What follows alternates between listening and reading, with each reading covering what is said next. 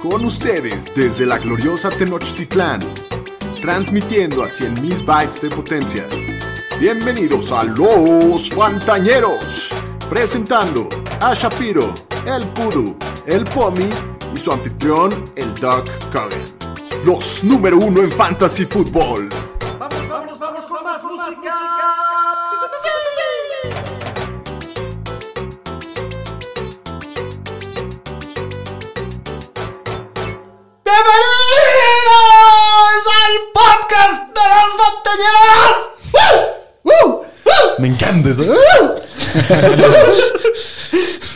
Dando cuerda. Calofríos le dio.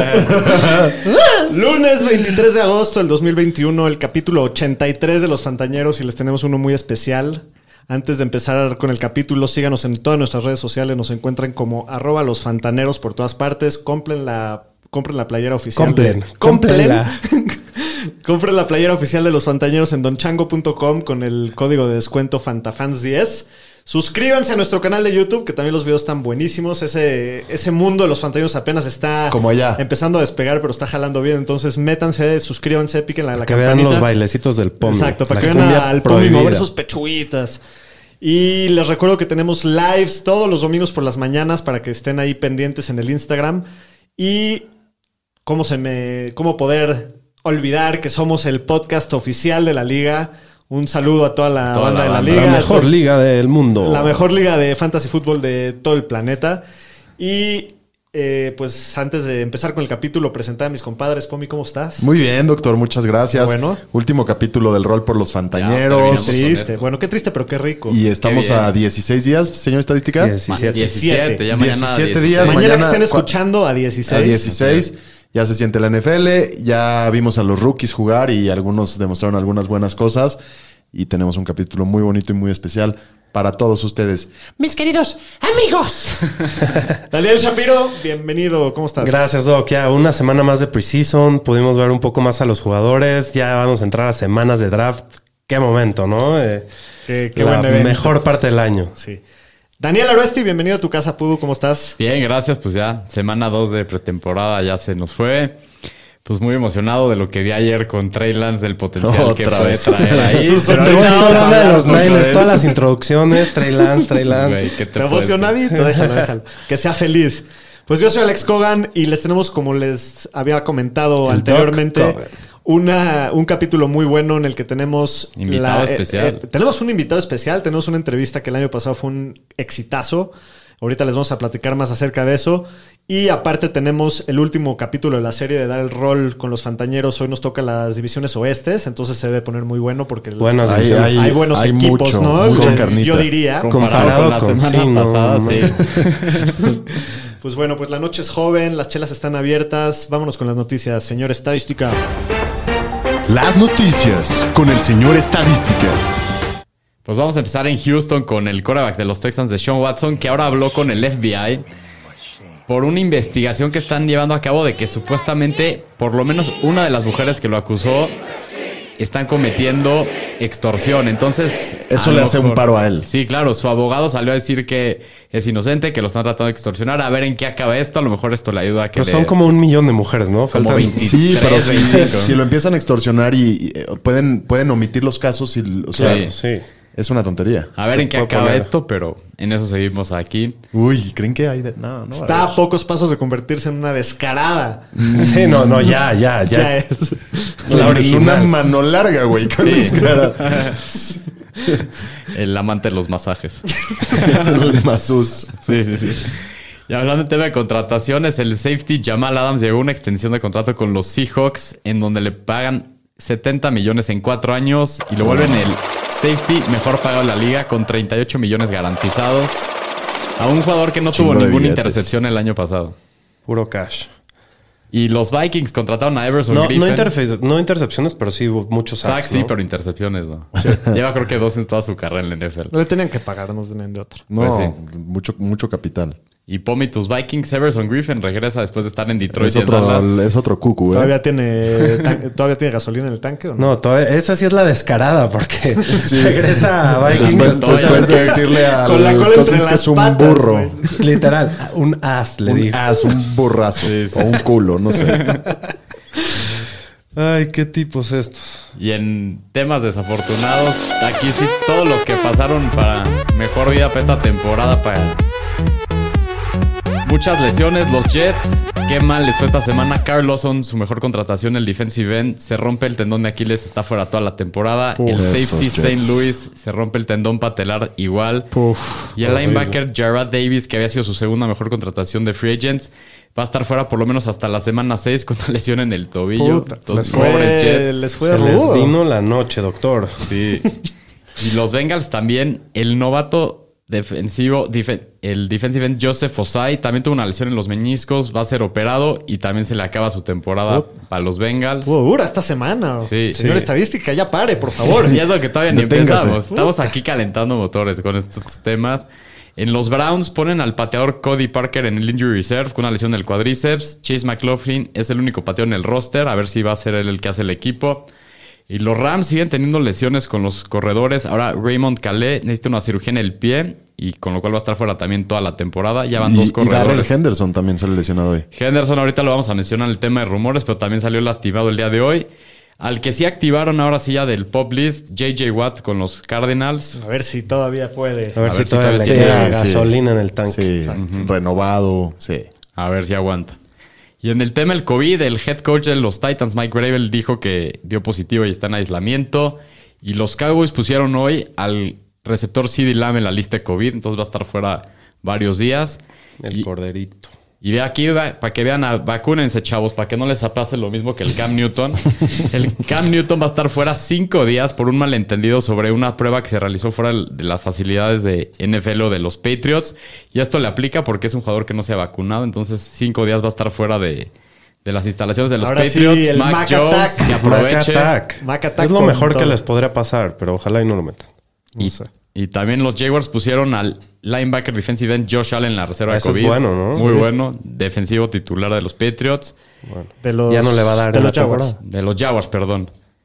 Y los Panthers hicieron un trade con los Dolphins en donde mandaron al offensive tackle Greg Little por una séptima ronda. A Pues ver, profundidad es un movimiento. Yo creo que este lo iban a cortar en Carolina y dijeron, ah, pues una Una ronda y venga para acá. No, lo equivalente a unos rancheritos. Básicamente, con Miguelito. Con Chance un Duvalín. Los rancheritos de los general managers. Un tinlarín. Y uno que cortaron la, la semana pasada que yo había hablado de Tim Tebow, que por favor no lo agarraron, no estaba tan equivocado. No duró ni 24 horas, ya lo, lo habían cortado al día siguiente. Se le acaba su, su jueguito ahí en los Jaguars a ver si hora, el equipo. bueno, y también en los cortes de jugadores que para acabar los rosters, los Giants cortaron a Alfred Morris al corredor y los Lions al corredor Kerryon Johnson con una designación de lesión. Qué raro el Kerryon lastimado. Kerryon no está en los Eagles. está... Ya lo cortaron. Es que, Ah, es que Dijiste que los Lions, pero los Eagles. Los Eagles, Los los Eagles, Eagles perdón, cortaron. sí. Sí. ¿Alguna otra noticia, señor Pudu? No, eso es todo. Hasta aquí mi reporte, Joaquín. Muy bien, pues vamos a ver qué chismes hay por ahí.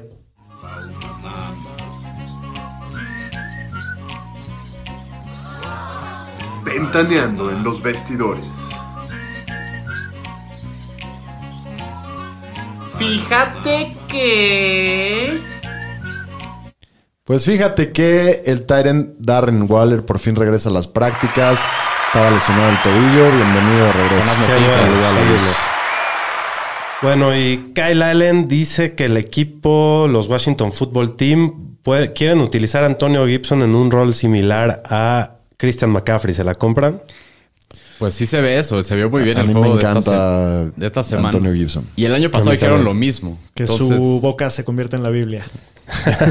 Lo traes ahí. Y bueno, por, por otro lado, el, el team cortó a Steve Sims, que era como una promesa de... El team. El team. El pues team. sí, el equipo de Ya, fútbol. que ya, que ya, ya, ya- ya dieron nombres candidatos para ver cómo les van a y poner. el fútbol team está dentro de las opciones. Ah, ¿eh? ¿sí? Sí, hay Yo- sí, las- todavía a mí me como encanta el fútbol team. Es pero- como puras cosas así del ejército y Tenían, los un, Red tenían Hawks un, y... un nombre candidato que es los Red Hawks. Ajá, de los Ese puercos sí, rojos. los, y Puercos creo que los Red bueno, Wolves también. Sí. ¿Los qué? Red Red Foxes o algo Wolves así. también, creo. No, los, Los, puercos los rojos. puercos rojos, sin duda ganador. O el Washington Football Team. A mí Desde. Nueva Orleans, el receptor Traquan Smith regresa a la práctica después de su lesión. Adam Troutman es el, el tight end del que salió hoy lastimado del partido. Salió en un carrito, entonces eso nunca es buena señal. Dicen que es lesión del pie. Se, se veía también pegó. Troutman para Sí, este vamos, vamos Todo a ver qué dice. sí. Y en Dallas, el head coach Mark McCarthy dijo que el quarterback Dak Prescott va a estar limitado en las prácticas. El sábado, antes del partido contra los Texans, tiró 52 pases en un entrenamiento, de los cuales completó todos menos uno. Ah, su madre. Entonces vamos a ver qué pasa aquí A con ver Dak. qué nos dice el doctor al rato. Correcto. Y bueno, en Indianápolis, Carson Wentz en una en un sube y baja, en una rueda de la fortuna carrusel de las emociones. de emociones, ya regresó a la práctica el día de hoy y parece que va a estar listo para Muy la rápido, semana regresó de su uno. cirugía. Muy. Todo pinta que va a estar listo para el opener. Y Nelson también regresó, ¿no? Quentin Todavía Nelson. no. ¿Él no? Es que lo operaron unos días después, pero eh, También Pasado mañana que lo van a regresa. regresar Quentin en corto. Dijo que él quería estar listo para la semana uno fuera como fuera, entonces también en una de esas. Wow. Y bueno, este. sí, está cabrón. Está perro. Wow, rayos. Recorcholis. Bueno, eh, en otras noticias, eh, el running back de los Lions de Andre Swift tomó una gran cantidad de reps en la práctica. Entonces, ya viene Que también venía su de-. Sí, estuvo fuera varias El señor estadística de estar feliz porque cambió McCaffrey por él. Y desde Entre San- otras cosas. Y No, desde seco, San- seco, seco. Y desde Santa Clara, el head coach de los 49ers, Kyle Shanahan, dijo que después del juego ayer, Jimmy Garoppolo sigue siendo el quarterback titular, pero no lo no se rifó a echarse la, la noticia completa. Hace bien. Ya, hace ya bien. tuvimos una discusión acalorada con el señor estadística, casi avienta Sí, una se taza. pone loco. Ya que lo metan de tarde o temprano. Ahorita vamos a hablar más de eso. Y en los Steelers, el receptor Chase Claypool se lastimó en la práctica del martes de la semana pasada. Dicen que es un esguince leve de tobillo y dicen que va a estar listo para la semana 1. Pues a ver qué tal. A ver, esperemos que en, sea. en Seattle, en los Seahawks, el wide receiver Tyler Lockett está lidiando con una lesión en la ingle. Chale. Lo van, a, lo van a tener limitado, pero se espera que, que juegue incluso el último partido de la temporada, de pretemporada. Ah, no está tan grave. No. Y bueno, en Tompa, el, el señor Bruce Arians dijo que Giovanni Bernard va a ser una parte importante de la ofensiva. ¿Se la creen? Pues eso sí. dijo, pero creo que Va a cachar los pases, va a cachar pases, yo creo. tuvo creo que dos, tres oportunidades Va a el ser fin de el semana. ¿no? James White. Hace más yo creo que complicado sí lo van a backfield. meter. Va a ser James su White. James White. Yo creo que sí lo van a meter. No, ese backfield ni lo toquen. No. No. En los Patriots, el receptor Nikhil Harry fue visto con un cabestrillo. Señor Estadística, ¿nos podría definir qué es un cabestrillo? Por Lo que te inmoviliza aquí el brazo. Ok, ok. ¿Dónde Estuvo, Estuvo- muy. No me estuvo sentía muy, yo. este- No me sentía yo diciendo cabestrillo. No, pero la, la definición del señor estadística tampoco fue tan, tan médica, Lo que ¿sabes? está acá. Lo que te detiene acá era. Eh, pero sí, sufrió una lesión en el hombro en el partido del jueves contra los Eagles. El Tyrant John Smith regresó a practicar después de que estuvo fuera la semana pasada con una lesión del tobillo. Entonces ahí sí, buenas noticias. Ajá. Esos Titans van a ser el hospital por siempre. Entre Henry, John, Guácala de pollo. No, y Nikhil Harry es de los jugadores más salados de la liga. ¿no? Dicen Pero- que está jugando bien en el preciso. Pero Sí, viste lo de. Nikhil Harry. Tiró un pase solísimo y luego hizo como que se lastimó y luego le hicieron eh, un examen No y salió nada. negativo. Entonces, básicamente no sé si la hizo por el pinche oso de que está viendo si hace el equipo, la neta. Pero cambiando Fue de. visto con un cabestrillo falso. Me empujaron. Y hablando de los Titans, el receptor AJ Brown se espera que esté listo para el inicio de la temporada, a pesar de que sufrió una lesión en la rodilla en una de las últimas prácticas. Acuérdense que lo operaron de las dos rodillas este off-season, entonces viene regresando de esto. Y Julio Jones, no hay una certeza de que regrese a las prácticas esta semana. Lleva varias fuera semana Julio Jones lidiando con una lesión en la pierna. No han especificado qué es, pero los dos receptores de los Titans, pues Sí, no, está trágica la situación. preocupante. Y para continuar con la tragedia, Darrell Henderson salió de la práctica de hoy con una lesión. Corredor de los. Rams. Correcto, corredor de los Rams, titular de los Rams. Sí. Y tiene un esguince en medio en el pulgar. Esperan que esté listo para la semana 1. Deberían de ahora sí ya regresar al Todd Gurley, ¿no? No, mames. Ya, güey, pues cuántos. Todd Gurley no tiene rodillas, brother. Pero, pero nadie del, na- ningún corredor en los Rams tiene nada. Se, se arma El un combo Sa- Frank Gore, Xavier Adrian Jones. Peterson, Todd Gurley, güey. Sí, los Levi- tres. Le'Veon Bell. Le'Veon Le'Veon Bell. Bell. Un millón de dólares a cada quien, vénganse a ver qué pedo. Y bueno, en, en Cincinnati, Jamar Chase, que fue el pick más alto de receptores tanto en la vida real como en los fantasies, puede perder snaps con Oden Tate al principio de la temporada. O sea, No, se ha esa, visto- esa sí yo no la compro. Yo tampoco No, me la compro, pero han habido, se ha visto mal, ha, tenido sus tenido malos un momentos. camp más negativo que Sí, digo, positivo. ta- Sí. también hay que entender que el tipo no jugó todo Sí, el año yo pasado. por eso no me apaniqueo. Y no, no estaría tan apanicado tampoco para draftearlo lo alto que se está yendo, pero... Sí, sin duda. Y en Jacksonville, una mala noticia. Ahorita el- en el partido de hoy en la noche, el corredor Travis Etienne sufrió una lesión en el pie. No regresó al partido y al final del partido lo vieron con una bota para caminar. Eso siempre es malas noticias. Eh, le van a hacer más pruebas y pues espero que mañana tengamos más Sí, información. esa sí está de terror. James Así es. Robinson. La bota, ver. la bota nunca es La buena bota ya no. de entrada ya es mala señal. Muy bien, pues ahora les tenemos una entrevista muy emocionante y muy interesante con el doctor Nitin Natwa, especialista en medicina del deporte, para ver las lesiones más importantes, relevantes para la próxima Para temporada de fantasy fútbol. De fantasy fútbol.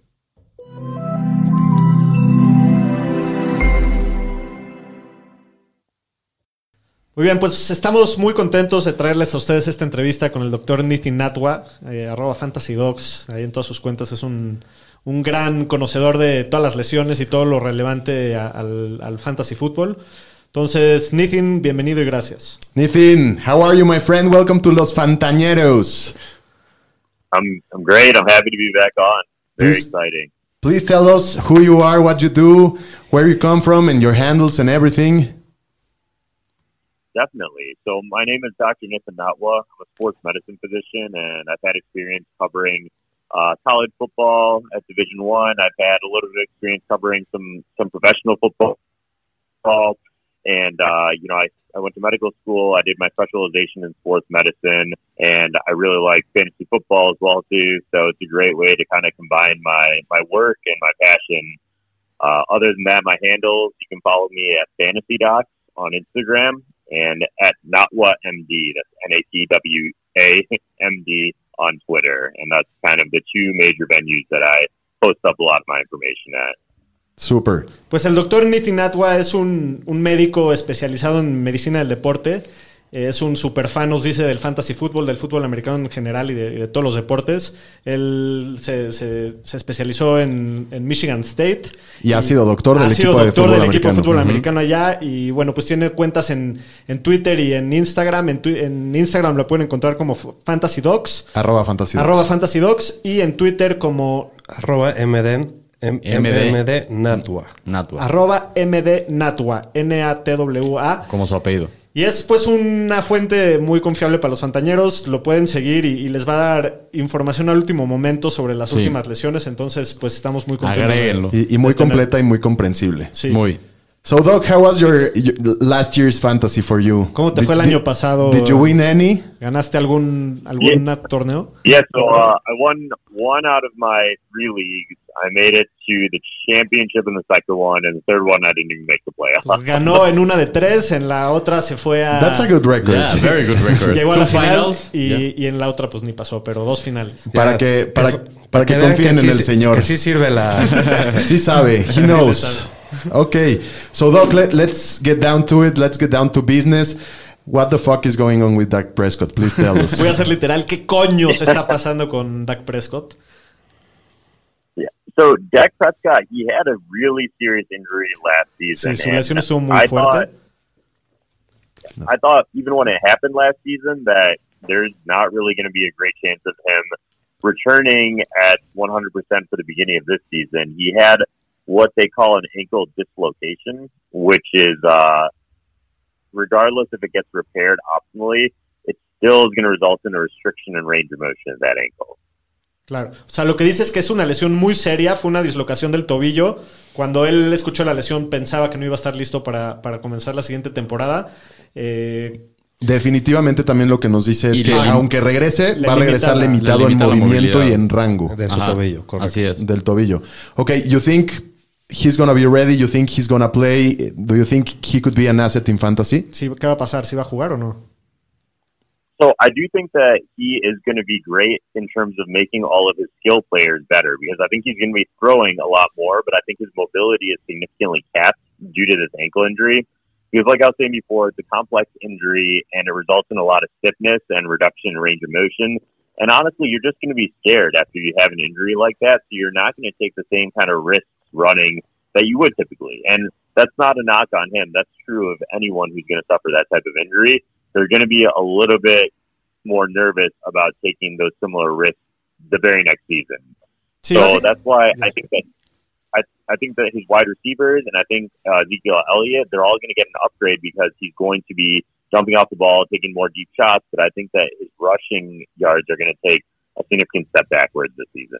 Sí, básicamente lo que dice es que seguramente va a jugar y, y eso le va a ayudar obviamente a todas las armas de Dallas. Y va a jugar bien, ¿no? Y va a ahí. jugar bien, exactamente. Solamente que este tipo de lesiones, por la severidad de, de la lesión, le va a costar un poquito de trabajo dos cosas. Primero, la parte física, que es rigidez, limitación en general del movimiento de- del tobillo. Y en segundo lugar, mentalmente, ¿no? Cómo va a regresar, cómo va a estar de confiado. Él, él cree que su- sus yardas aéreas se van a mantener o hasta subir, pero lo que se va a ver más limitado son sus yardas terrestres, lo cual a sus armas no les debe Y sus touchdowns por tierra. afectar. En resumen, no draften a Dak Prescott, sí draften a todos los demás alrededor de él, básicamente. Nithina, what do you think about Dak besides his ankle injury, about his throwing injury in his throwing shoulder, that he has had two MRIs? Sí, porque no recently? nada más tuvo la lesión del tobillo, también tu- está ahorita con un problema del hombro. ¿Cómo lo ve de eso?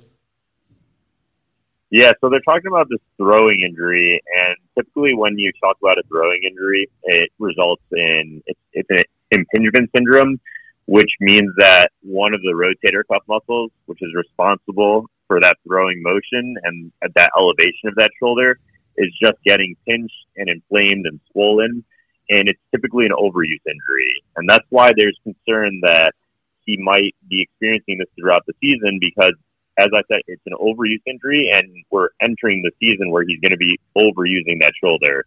So it's going to be very hard to rehab that while he's doing an activity that tends to aggravate that injury. Uh, and that's why they're getting these multiple MRIs, likely to see the degree of inflammation, how swollen it's getting, and see if there's any possible kind of injury happening to that muscle on top of it getting pinched. Ok, let me Um, translate. Eh, le pregunté de Dak Prescott, aparte de la lesión del tobillo, ahora con la lesión del hombro de los dos MRIs. Dice que es una lesión por exceso de trabajo, por carga de trabajo y que los MRIs es para ver el grado de inflamación y de desgarre del músculo. Y creo que es importante preguntarle si ve que esta lesión va a cargar toda la temporada. ¿no? También dijo que a la hora de empezar a jugar se va a irritar más. Sí. Entonces sí es, sí es algo que preocupa. Quizás no es una lesión grave, pero, Pero sí, va a Sí lo puede todo llegar a afectar. sí lo puede afectar. Nathan, Ok. in regard this, what do you think? That shutting him down a couple weeks is the best answer, or or what should Dallas do? For Dak Prescott, what Yeah. they should do for in regards to what? His shoulder. in the shoulder. So, uh, yeah, I do think that they should like like I do think that they should shut him down for a bit and rehab that shoulder. They still have you know a couple of weeks. I don't think that he should play any more in the preseason. I don't know if there's do they have another game left? or- Yeah, Yes, they have uh, one this weekend. One more. yeah. He definitely I, he definitely shouldn't play in that game. There's there's no reason to make him play in that game. He should be rehabbing the shoulder. They they were even saying that there's a possibility that the shoulder injury was related to his ankle injury, and the reasoning why they might be saying that is because, like I was saying before, his planting motion is a little bit altered due to the severe complexity of the uh, dislocation. And when you are planting differently, that loads the different parts of your body differently, and that can result in a more awkward throwing motion that could have caused the shoulder strain to come on. And that's that's kind of been my concern with this ankle injury all along is that these players they try and return back super early because they're they're the best in the world at it, and they've been able to do things that no one else has been able to do their entire life. And when we have these serious injuries, it gets a little bit concerning because sometimes these players try and return too quickly, and it results in them having other injuries stemming from it, or it results in their initial injury just not really being fully recovered. So I've pretty much been steering away from Dak for the past couple months. But Okay. that's Okay. just my take on it. So let's let's link that with another cowboy because we hate cowboys and we no, I'm just kidding. So Amari Cooper, what do you think? Yeah, I, I do think Amari Cooper will be okay. Uh, it seems like he. They said that they were very vague on what he what he had, but he had some sort of an ankle cleanup procedure. Uh, he probably had possibly what they call a loose body, uh, which is a piece of cartilage that sometimes is has flaked off, or even even a piece of bone that might have chipped off at some point from an old fracture that uh, healed but didn't reattach. So when they have kind of some findings of mild arthritis or these kind of loose fragments in the ankle, and the person is having pain in that area, then they go in there and they kind of take out those fragments and they make sure that everything is kind of the joint is moving smoothly. And uh, that's what they call a cleanup procedure. Okay. So it is usually a pretty low low uh, risk surgery, and all news points towards him re- returning. Uh, all news is relatively positive. I don't really see anything that makes me think Amari Cooper isn't going to return at full strength. Sí, bu- bueno, pues Amari Cooper no está muy preocupado. Dice que le hicieron un procedimiento para limpiar un cuerpo flojo o, Algo de cartílago o algo que no un se pedazo de cartílago que esté suelto, que esté causando molestia, esté causando inflamación. Entonces, que es un procedimiento bastante sencillo y que no está preocupado para nada, ¿no? En, en pocas palabras de Amari Cooper. Y de Dak, nomás para terminar lo que dijo, él decía que a lo mejor era sentarlo unas semanas, que no haga nada de aquí a que empiece la temporada para descansarlo, porque sí puede ser algo que lo puede molestar toda la temporada. Sí, dijo que también no está tomando a Dak en ninguno de sus Ajá. equipos, pero que no le preocupa mucho. Yo soy de esa misma idea. Ok. Eh, CMC, pick one. Any concerns? Algo de Christian McCaffrey. Yeah. Uh, CMC should be your first pick. If Okay. you have the first Ya, pick, primer pick. CMC's on the board. Nada That's, que discutir. that's it. Ok, so Prim- no primer concerns. pick, no hay, no No hay hay preocupaciones, primer pick. purrón, como quien dice. Okay, let's go uh, next. Uh, you talked to us last year about Saquon Barkley. We we actually uh, talked after his his his uh, his go- his injury. Uh, we we actually call him Saquon here in the program because the resemblance with uh, Bitcoin. Yeah, it's vol- very No, yeah, volatile. It's, it's very volatile, and, and it can it can give you big returns, but it can send you to hell. What do you think is going to, to happen there? ¿Qué, qué opina de Saquon Barkley? Yeah, I uh, so yeah, I think I said last year when we talked about it. I'm not, I'm not, still not high on him this year. Running backs typically don't do well the season after their ACL, even if they have a great career after that. Uh, Adrian Peterson was an exception to that rule, and a lot of people kind of use that as a, as a statistic. But there's plenty of other statistics that match up to not doing well the season afterwards, even in great running backs. And Dalvin Cook is a prime example of that recently. Uh, he came back from his ACL rupture and he had a miserable season Yeah. the season afterwards. And then people forgot about that because he's been doing great ever since. Uh, but that's that's typically the way that running backs return from ACL injuries the season afterwards. Is there's a significant reduction in fantasy football points. There's a significant reduction in touchdowns scored, and there's a decent reduction in yards uh, yards ran per carry as well Mhm. too. And I don't see any indication that that's changed with Saquon. They're using it as a good thing that he's returning to practice this week at some point, but he was supposed to return to practice a couple weeks ago. So, Mhm. so actually, this is this is a delay in his return that they're just kind of brushing aside. There's signs or there's news reports that he's not really going to be fully ready to go until week three, four, maybe. And that's all just kind of going along with these typical returns from ACL. So, yes, Saquon Barkley is a generational talent and he's very good, and I think he's going to be very good. I just don't think he's going to be very good this season enough to take him in the top five. I would take him anywhere after the, after the, the ninth pick, though. Sí, el, el año pasado hablamos con, con el doctor Nithy, ¿no? De, de Saquon Barkley después de su lesión. Él nos dijo desde ese momento que él tenía mucho miedo a las lesiones en corredores que, que tienen esas lesiones de rodilla de ACL. Porque fuera de Adrian Peterson y de algún otro ejemplo que hay por ahí, Jamal Charles, ya dilo, Jamal dilo, Charles, dilo. eh, no regresan bien de sus lesiones de ACL. Él, digo, obviamente cree que es un talento generacional, le encanta como jugador, puede tener una buena temporada, pero no para llevárselo a principio de la primera. No, No, lo que dice que está interesante es que él se lo llevaría después del noveno pick. Del pick ya lo empezaría a tomar. Exacto. I wouldn't touch him this year. Regardless- Not even in the third round, No. Aro. No. No, In the third round, no? En la décima. Me llevo a Antonio Callaway. He's not going to be there. But He's not gonna be there, but I don't, I'm That's not fair, touching him. actually. To be yeah, to be honest, it would be the so when I first made this when I first made my post on him, I said I said you know the ninth or tenth pick, I would probably wait wait until the second round. Uh, I mean, I'm I'm not high on him. Is basically the take home point in this. And when I made that statement that I wouldn't take him until the ninth or tenth, it was when no one was. I just didn't think he was going to be there at the ninth or tenth. So I was like, all right, it's Right. fine. I'll say that. Aaron Jones, But now, Aaron Jones or I'll take- Saquon Barkley? Aaron Jones. yeah. Wait, what? Aaron Jones or Saquon or, or Saquon Barkley? Oh, I take Aaron Jones. Nick Aaron Chubb, Rodgers is coming back. For, for who? Nick Chubb. If I mean, if it's standard, then yeah, I'm definitely taking Nick Chubb. If it's PPR, I I really like Nick Chubb to be honest. He he gives you such a consistent floor of like that 16 to 17 points per game, and then every once in a while he'll go off with a couple touchdowns, and he'll just kind of give you that 25 point game. I would probably take Chubb over Saquon too. Okay, last one. Eckler. That's tough. Only because Eckler has hasn't shown he's he's shown like bursts of brilliance. Yeah. Okay. I'd flip a coin for that one. Yeah, Todos, it's ¿no? very close. Todos. No, yo creo que yo a Saquon sí me lo Yo doy también antes que Eckler. Yo no. Saquon que Eckler. Yo But sí. yeah, if it's if it's PPR, I take Eckler. Otherwise, I would flip a coin. Okay. Okay, Okay, so so next question about Michael Thomas. Are we going to see him this season? Is is he is he going to be able to produce? Michael Thomas se ve bien Yeah, so I, I'm not high on Michael Thomas this season. No le gusta. He, so the reason is because it seemed like they knew that he had to have ankle surgery back in February, January. Like all the reports he was saying was, "I'm going to get ankle surgery for this high ankle sprain," and they waited until June to get it to have it done. It, that just that didn't make any sense to me. I guess maybe he wanted to uh, he wanted to give it a try non-operatively, but it seems really weird to wait right until before the beginning of the season to get it a serious ankle surgery.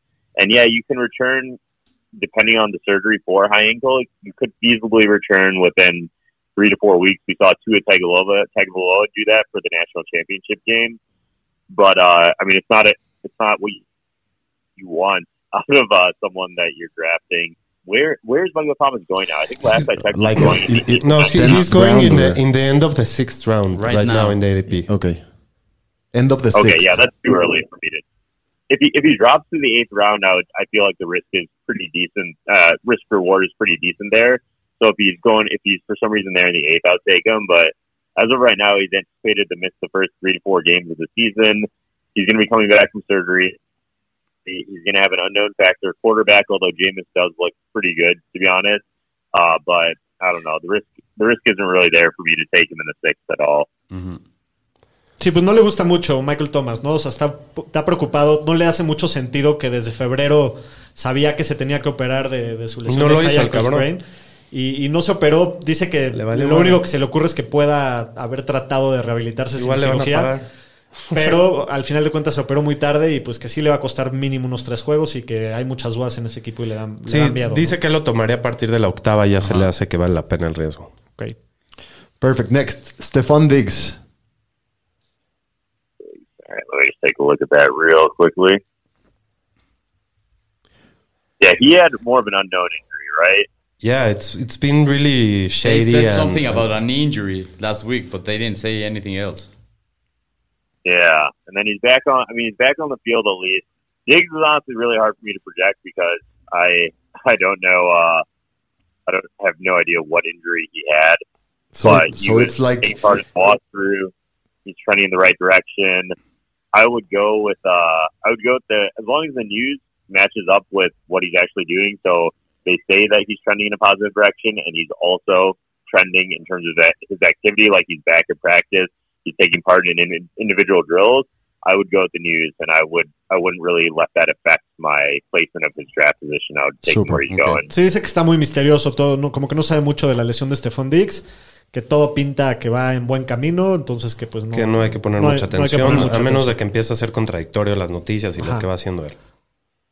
great. And something else that came up that they said is that he wasn't anticipated to be at practice on the 22nd, but then he showed up to practice. O sea, So ya regresó a la práctica, entonces no, no hay mucha preocupación. Okay. Uh, Joe Burrow. He he declared something about his mental health and his physical health and everything. You think? Sí, eh, porque Joe Burrow estaba diciendo que mentalmente no se sentía al 100, que si hay alguna preocupación que su lesión le vaya a traer repercusiones. Sorry, which uh, which player was that? Joe, Joe, Burrow. Joe Burrow. Joe Burrow. Oh, okay. So that's tough. I, there's a lot of stuff in the news now about like prioritizing mental health and all of that. Uh, Joe Burrow did have a pretty serious uh, ACL injury, but the good thing about ACL injuries, at least in quarterbacks, is that it's uh, it's something that they do recover from much quicker than in running backs. And I mean, the reason is because they don't they don't take as much of the hits and as much of kind of the sharp checking motions that they need to like juke and cut. So that's why they tend to perform better that second year back. I do think that um, Burrow, you know, he's he's been under pressure before. He's been a transfer who's led one of the biggest kind of high pressure schools to an undefeated national championship. I don't think these mental health issues are going to are going to hold him back. It's not something that I'm overly concerned about. I think it's good that he's being open about it, but he hasn't really ever been anyone to kind of use something as an excuse. I think he's just being open about some of the struggles that he's facing, but he's still going to be able to get through them. Right. And uh, the ACL injury also is not really something that's worrying me in terms of his ability to uh, perform at quarterback. A, diferen- Unlike Jackson, which I Okay. thought was much more serious. A diferencia de los corredores, eh, no está tan preocupado con la lesión de Joe Burrow porque las, los ACLs en, en corebacks y en corredores son muy diferentes. Los corredores eh, es obviamente otro estilo de juego y es mucho más dependiente de, de sus rodillas que un coreback. Entonces no está preocupado por su habilidad y tampoco por lo que dijo de, de la parte mental porque pues, es un competidor ¿no? y es un profesional y solamente él cree que estaba abriéndose a, a su, a, a la gente y En pocas palabras, no te dan miedo. Sí, exactamente. Okay, so last last one, Kenny Kenny G from the New York Giants. What have you heard Yeah. about him? Yeah, it's again. Kenny Galladay has been something else because he had all these issues, he, all these issues last season Mhm. with the Lions ball too. Yeah. And I honestly didn't think that he um, that he had any kind of health issues. I just thought that it was contract issues because that was another injury that they never disclosed. They never said anything Okay. about. They said it was like a hip Yeah. injury, something like that, right? Yep, they said that it was a hip injury initially for that Mhm. for one like the first the first thing that happened. They said that he mildly aggravated something in his hip, but then for the rest of the season that he missed, they never commented about the hip specifically. They just said that he was out, and there was a bunch of conflicting reports about saying that he was going to be at practice or that he even was at practice, but then they would log it as it did not practice later on that day. hmm So it was really it was really weird. And then uh, this season, I think that they said that he had uh, he had a hamstring, correct? Yes. So Yeah. Sí, dice también que está un poco misteriosa la lesión de Kenny Golladay, como que también nunca se ha hecho mucho. En algún momento dijeron que era de la cadera, pero como que, que, que él es cree que es un tema como de Detroit. contratos. Ajá, Ajá. que está que está rara, ¿no? La, la situación. le han dado un contrato, once again, once again, they said three weeks ago that it was considered minor, Yeah. but he's still but he's still not back in practice. Yes. And hamstrings are very tricky, right? Sí, if you don't rest them, Yeah, they they could bother you all the year. Okay. Bueno, es, es una lesión de I'm hoping tejado that what they're doing- they're just- yeah.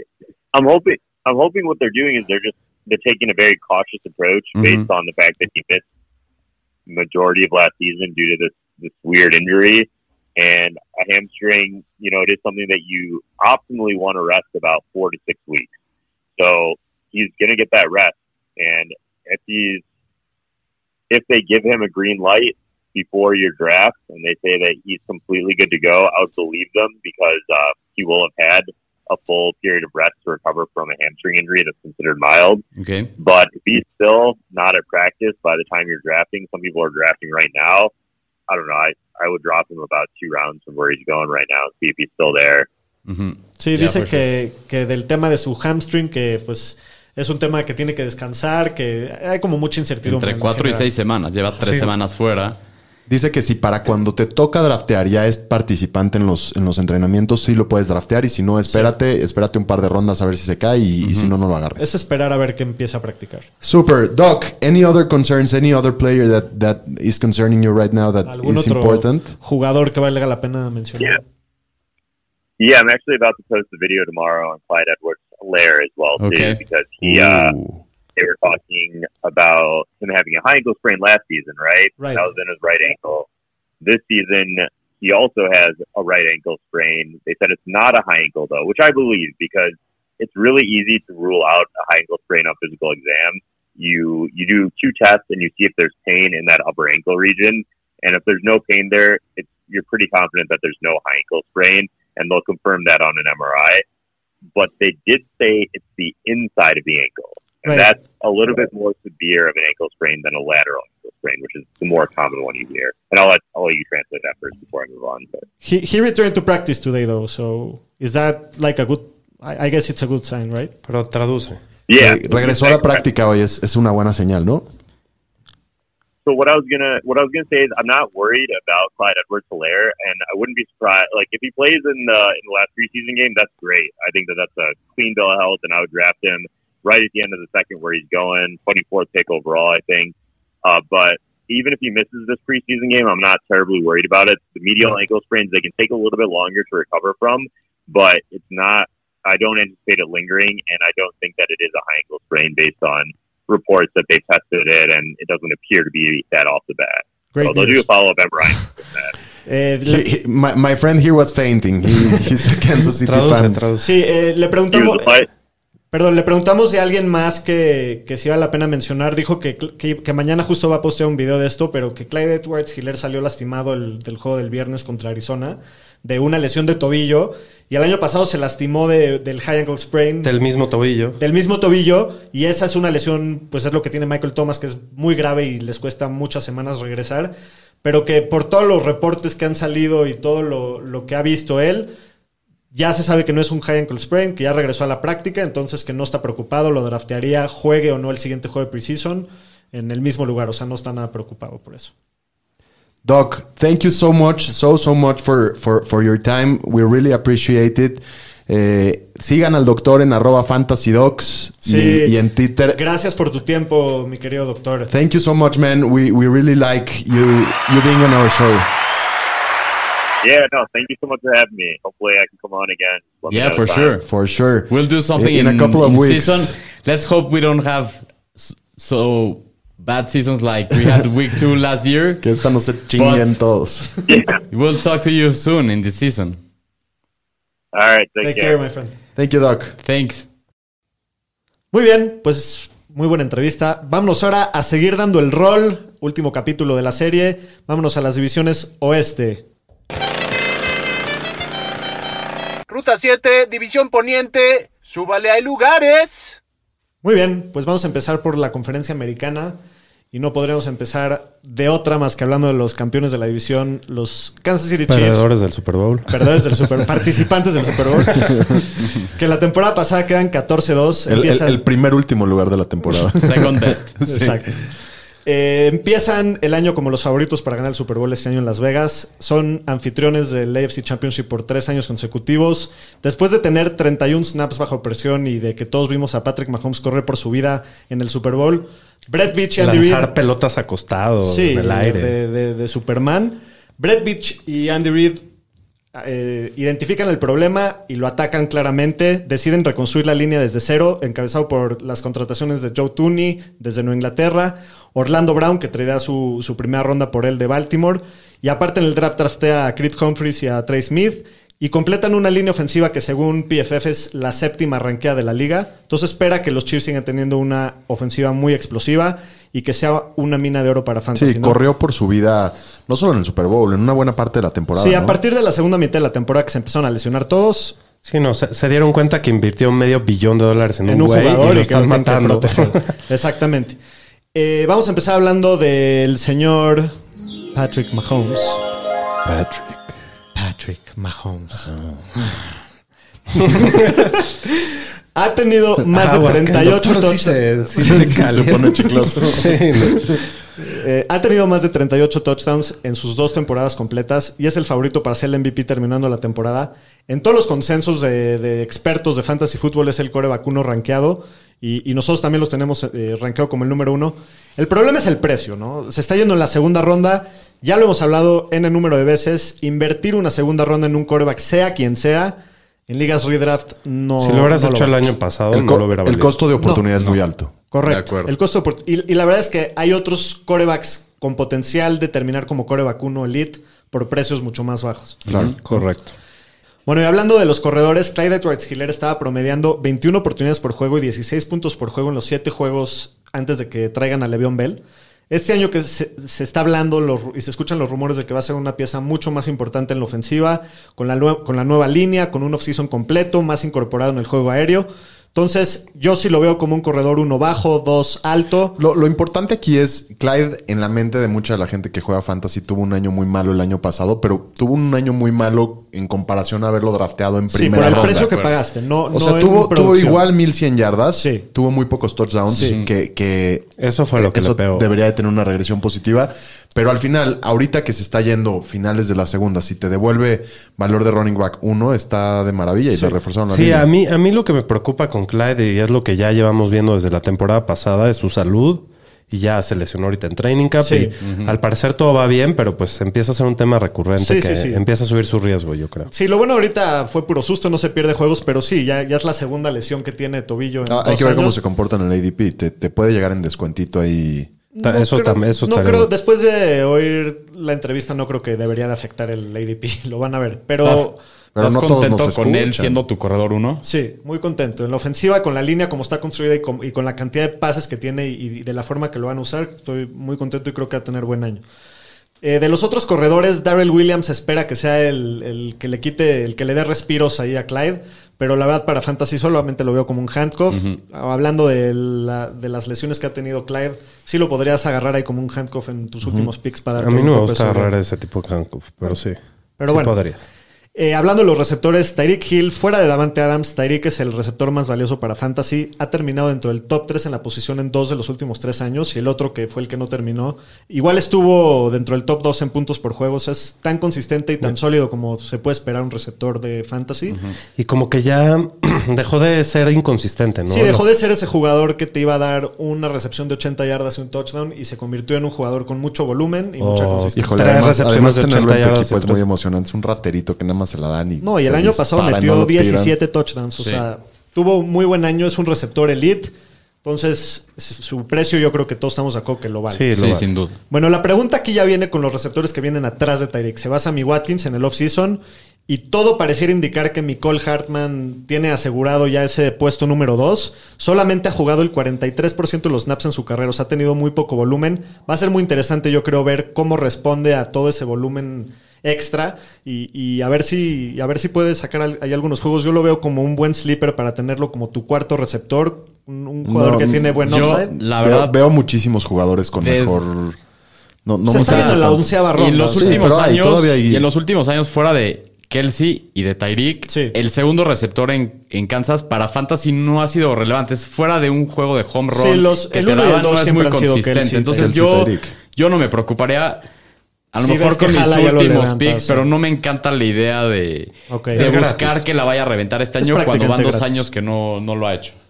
Bueno, y Travis Kelsey, único Tyrant en la historia con cinco temporadas de mil yardas y lo ha hecho los, Último últimos jugador en la Único historia. jugador. Único jugador en la historia. con cinco temporadas de mil yardas y lo ha hecho las últimas cinco y ha sido el Tyrant uno en Fantasy los últimos ci- cinco Eso, años. es el único que ha Sí. echado cinco seguidas de número uno en su posición. Sí, se está yendo en la primera ronda. que A es finales de la primera a ronda. finales de la es- primera es ronda. una decisión difícil. Yo lo Muy. veo como un precio muy justo. O sea, es una ventaja posicional que no existe con, con otra posición y, y creo que lo vale. Y, y Yo creo que este año está un poco sobrevaluado. La verdad es que. Si es tiene muy el mismo bueno. año que el año pasado, es que eso es lo que no creo que va a pasar. Es- el año pasado rompió todos los récords. sí. pero igual hace dos la rompió. y Sí, hace la rompió, tres pero no- rompió, pero no hace tanto Hace como dos el año años yo lo pasado. tuve, la rompió, pero no tuvo tantos touchdowns, entonces no tuvo ese upside. Yo, si quieres un tight end de elite, yo me esperaría una ronda o dos atrás, A Waller o yéndome, a Kittle. tratando de agarrar un corredor sólido y luego a- tratar de agarrar a Kiro o a Waller. Estoy Yo- de acuerdo contigo. Yo no, yo no culparía a alguien que lo agarre incluso nada. a la mitad de la primera. No, no culparía. Creo que sí es su precio, pero para mí es demasiado caro Para mí también. pagar eso por un tight end. Yo sí, yo sí me lo doy con. Si estoy a finales de la. de ¿Tyreek la- o Kelsey? No, prefiero a Tyreek. Sí.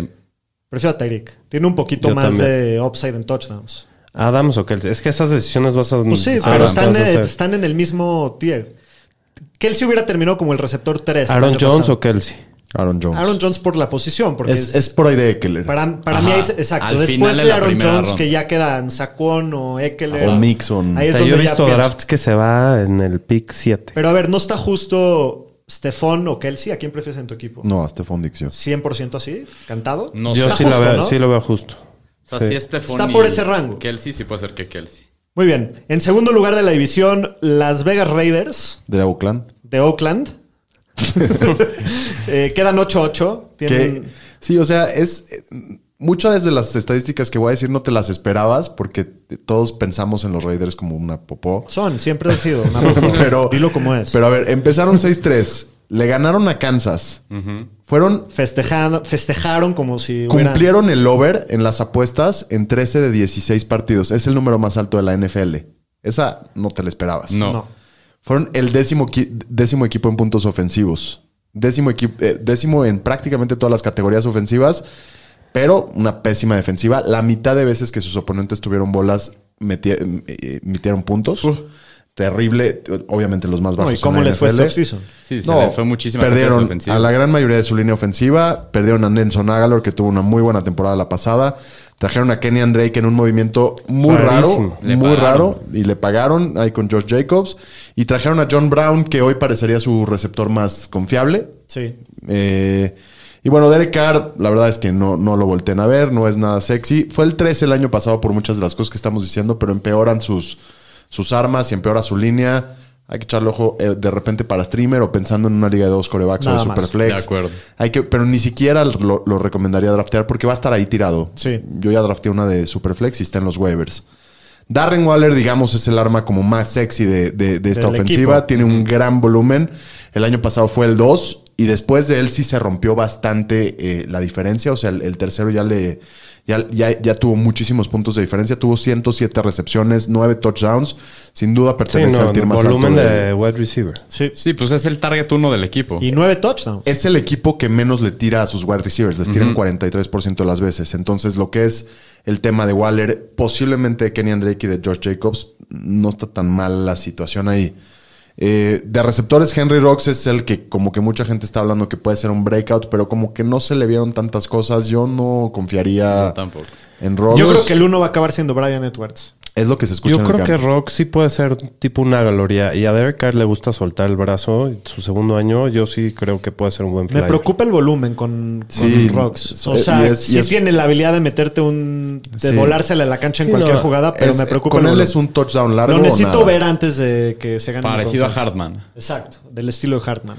Sí, pero el equipo yo creo que lo va a querer involucrar más porque el capital de draft que gastaron en él no fue cualquier cosa. acuerdo. Y, De acuerdo. Y, y yo creo que, pues, si tienen el arma, lo van a querer utilizar. Dejaron ir a Galor. Sí, Entonces, es, es solo lo como el- necesito ver antes de rifarme Ujú, al de 100. acuerdo. Yo sí me rifo con mi último pick. ¿Sí? En la, en la, en la, en la primera semana ya vas a saber qué onda, más o menos. En la A mí- segunda, más a mí tarde. no me late tanto. Pre- prefiero otras cosas. John Brown, como lo ven? Podría devolver valor en, a lo mejor en No me PPR, gusta. half PPR. No me gusta, hay mucha incertidumbre ahí. Después está Brian Edwards, está Rocks, está Waller, obviamente, que se come ahí todos los targets, está Hunter Renfro. Sí. No sé en quién confiar, está Brown. No sé quién va a ser el que más volumen tenga. ¿Qué Está- prefieres, a Henry Rocks o a T.Y. Hilton?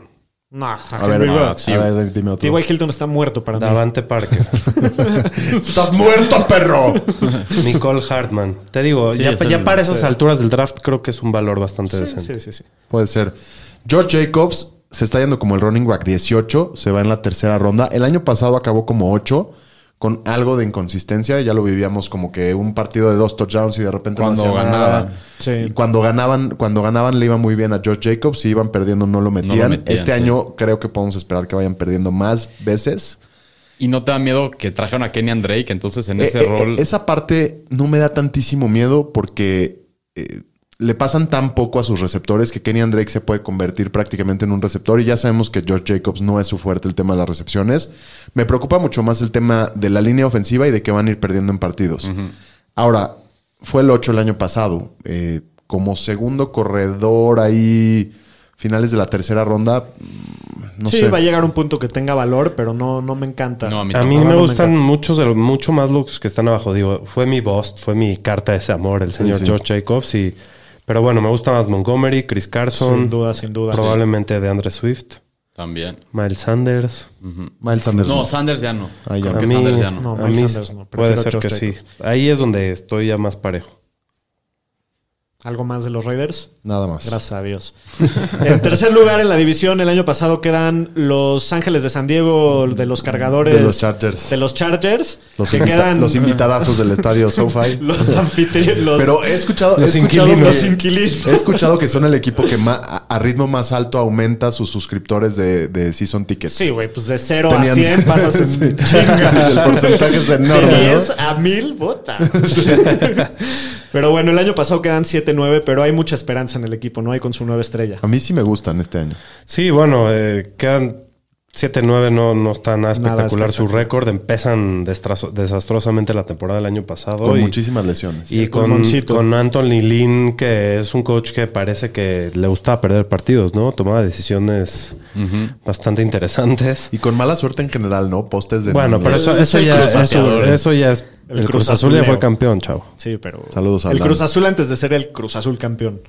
Exacto. Bueno, lo interesante aquí es que cambia todo el coaching staff. A ver si este coaching staff tiene mejor manejada la situación. Parece ser un coaching staff mucho más ofensivo. De la escuela, el, el coordinador ofensivo es Lombardi, de la escuela de Sean Payton, que puede estar interesante. Sí.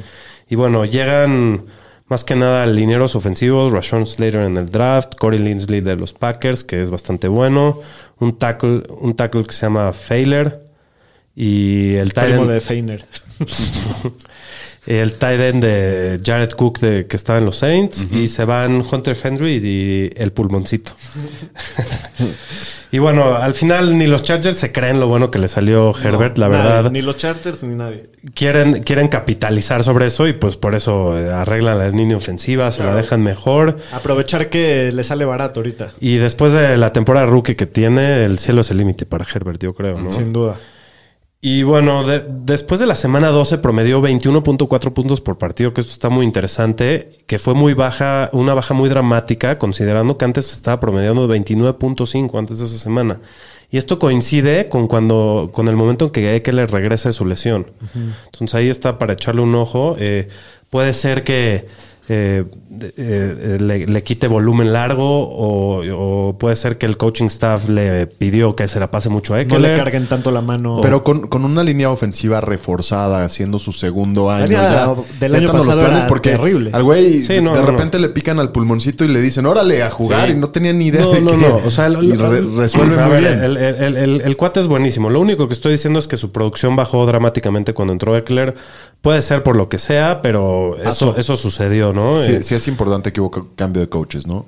También. Sí. Totalmente, ¿no? por, eso di tanto se- énfasis este, acá. Eh, es un coreback que le da armas, a- a- de- le da mucho valor a sus armas, perdón. Muchísimo valor todo lo- todos los jugadores que lo le da rodean. muchas armas a su valor. Exacto. y este, la verdad es que no pagaría su valor a mediados de la quinta. Yo no draftaría a Herbert. Igual me gusta más que los que están yendo más alto, pero igual en la quinta yo no, yo no tomo corebacks. Y bueno, eh, de sus armas. Y bueno, Keenan Allen no juega sus últimos tres partidos por lesión y porque ya no están peleando por nada los Chargers, ¿no? Pero si hubiera terminado la temporada, se- hubiera sido el wide receiver 4 el año Órale, pasado. Sí, lo buscó mucho. Esa Entonces la- tuvo muchísimo volumen y ni Y siquiera. buena, buena química con Herbert. No solo eso, no fue dependiente de los touchdowns. Estás hablando de volumen elite, elite que no, no es tan sexy, pero está muy interesante, creo. En el ligas Keenan Allen. half pipiar o pipiar. Es Keenan Allen. put. Oro molido. Si lo tienes de tu segundo receptor, ya la armaste. E incluso de tu primer receptor, la puedes armar muy Sí, bien es toda la difícil que lo temporada. tengas de segundo. O sea, te- tuviste que haber draftado en, Otro en receptor. primera ronda en receptor. Receptor, corredor, receptor. Ajá. Se va en la tercera. ¿En la tercera? sí. Entonces pudiste haber rateado receptor, corredor, receptor y pues ya tienes, lo tienes de segundo. Igual lo puedes tener corredor, corredor y luego Keenan Allen. Estaría yo feliz con eso. Y bueno, luego tienes a Mike Williams, que a diferencia de Keenan Allen nunca va a ser un receptor de más de 100 targets. Es No. un cuate que es mucho más especialista en el red zone. Para jugadas y espectaculares. para jugadas largas eh, es un tipo enorme y eh, ha tenido años con 10 touchdowns, ¿no? Y bueno, a mediados de la décima creo que es un buen sleeper, eh, en especial porque se va Henry, Hunter Henry, y creo que va a ser una de las armas busca más buscadas en el red zone por Herbert. Se me hace ahí un sleeper bastante... A mí como sleeper de los. Chargers en esta posición, yo les recomendaría que le echen un ojo a Josh Palmer, que lo draftean en la tercera ronda, si no me equivoco, de Tennessee, que metió touchdown esta semana. Se han hablado muy buenas cosas en el, en el, eh, en el training camp y, y- y todos los reportes. Entonces nada más échale un... Manténgalo ahí en el radar a Josh Palmer. Correcto. Bueno, y Eckler, que creo que va a regresar valor de running back 1 por su volumen del año pasado, demostró que cuando está en el campo y está sano, es muy productivo y, y el equipo tiene la filosofía eh, que se va a parecer más a cómo usaban los running backs en, en Orleans, ¿no? Cómo usan a Camara, yo creo. Viene el, el- mucho miedo. el coordinador ofensivo viene de ahí. Y eso puede estar muy interesante, pero a mí lo que me da miedo y siempre me ha dado miedo con Eckler son sus lesiones y que no tiene el tamaño de aguantar el, el Esa volumen, carga de ¿no? esa carga de trabajo. Eh, en PPR creo que estaría muy interesante. Yo, yo lo tengo una ronda abajo de lo que se está yendo. Si, si lo podría agarrar una ronda abajo, me lo llevaba. Si no, no. Pero bueno, aquí al señor estadística sueña sí con me Eckler. No, tiene, tampoco. tiene sueños mojados con Eckler. No, no, tampoco. Se salió de control. No, no, entonces no lo voy a tocar. ¿no? Del, resto de los corredores eh, está ahí Larry Into- Roundtree, que lo draftaron este año. Yo Está creo que Joshua son, Kelly, son intocables No, por ahora, Jackson. nada más. Saber quiénes son, estar echando ojo a ver si los puedes levantarlo en waivers. Sí. Y bueno, Jared Cook, que creo que va a ser un, tight end muy dependiente de los touchdowns. Y creo que no es nada más que un streamer para cuando estés en verdad Sí, problemado. ¿no? Así fue el año pasado y así seguirá siendo. Correcto. Muy bien, en último lugar de la división, los Broncos de Denver quedan 5-11. Eh, siguen batallando por encontrar un coreback. Ajá. ¿Cómo los ves para este año, Pomi? Soy yo. Perdón. Pues, como los veo? La verdad, creo que en el papel tienen un muy buen equipo fuera del tema del coreback. sí, sin duda. Este, ¿qué hacen? Pues no, Tienen no estaban todo muy confiados en Drew Locke. Hacen un trade por Teddy Bridgewater con los Panthers, dan una sexta ronda, o sea, básicamente nada. Y dejan pasar a Justin Fields. Sí, dejaron pasar a Justin Fields, draftearon En a lugar Patrick de Surtain, Patrick Surtain. y draftearon en la segunda ronda a Javonte Williams, que es el corredor del futuro. Se Todo lo robaron al eso. del Finca. Sí. Y pues hay muchas interrogantes en este equipo. Para empezar, ¿quién va a ser el coreback? Si va a ser Locke, si va a ser Teddy. No ¿Quién tenemos creen? ni idea. yo creo que Va a ser Drew Lock. Yo creo que Locke va a empezar. Es el que Le, le van a dar está chance. viendo. Sí, y también aquí igual el backfield, pues está Melvin Gordon, trajeron a Javonte Williams, Melvin Gordon salió lastimado, entonces Ya está practicando Melvin Gordon, según escuché, ¿no? No importa, me encanta Javonte a Williams. A mí me gusta. también. Me encanta Javonte. Sí, yo creo Pero que... todavía Melvin sigue siendo un jugador que le Sí, está pero es su último año de contrato. Este güey es- yo creo que es superior en talento. Yo creo que le va a quitar la chamba. Y se están es yendo mi- parecidones, o sea, de ADP Melvin Gordon en el 76 y Javonte en el 67. Entonces, Yo una prefiero a ronda de Javonte por mucho, te da mucho más upside y es de los rookies que más me emocionan este año. Después Ah, de de, la lesión de Tien y todo, creo que es el que mejor valor te puede regresar y te- puede ser el ganaligas de este año.